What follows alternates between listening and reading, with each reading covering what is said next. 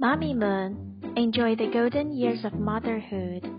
A long car ride by Jenny Lamb. Illustrated by Marcin Krzywoski.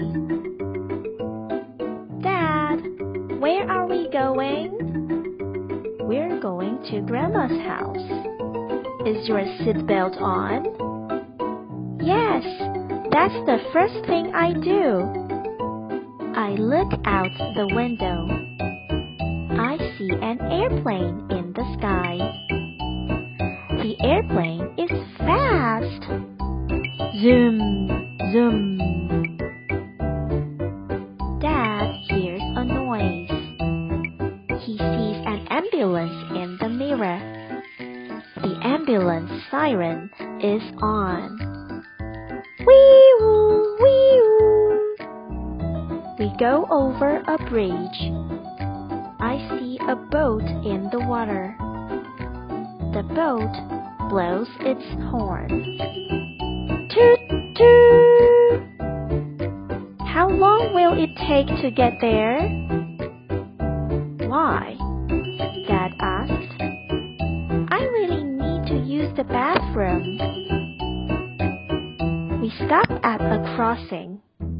I see a train on the tracks. The train goes by.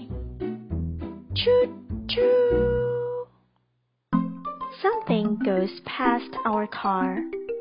I see a motorcycle on the road.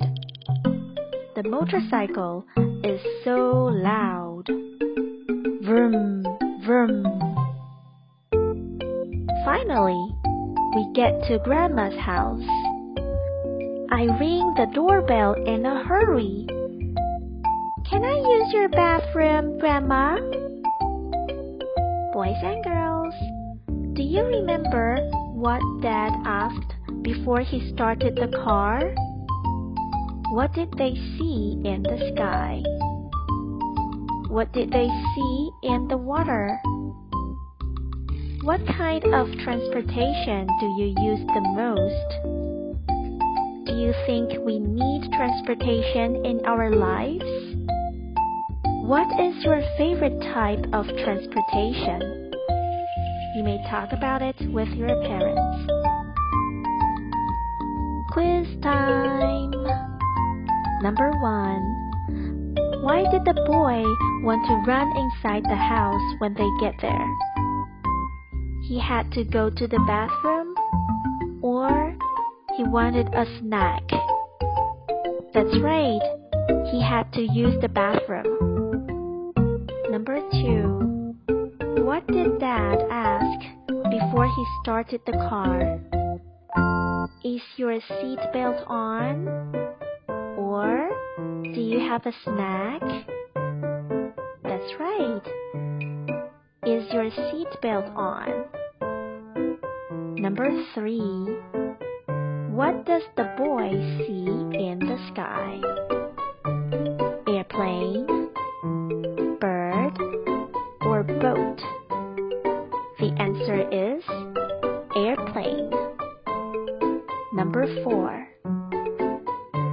What has a siren and is on the road? A car, a bicycle, or an ambulance? The answer is an ambulance. An ambulance has a siren and it is on the road. Number 5. What do they see in the water? A duck? A shark? Or a boat? That's right, a boat. Number 6. They get to a crossing in the road and see a car, a train, or a motorcycle. That's right. They see a train. Were you right?